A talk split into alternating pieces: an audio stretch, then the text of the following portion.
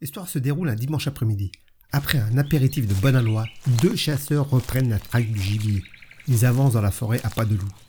Quand subitement, l'un des deux chasseurs s'effondre. Arrête de faire le con, Robert. Sérieux, la chasse merde.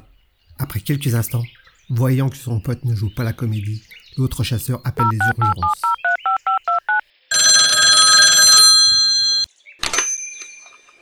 Les urgences, j'écoute. Ah, je crois que mon ami est mort. Mais vite, qu'est-ce qu'il faut que j'ai fait? Dans un premier temps, calmez-vous, monsieur. Je vais vous aider. Nous devons d'abord être sûrs qu'il est mort. Ok, maintenant c'est bon, qu'est-ce que je fais?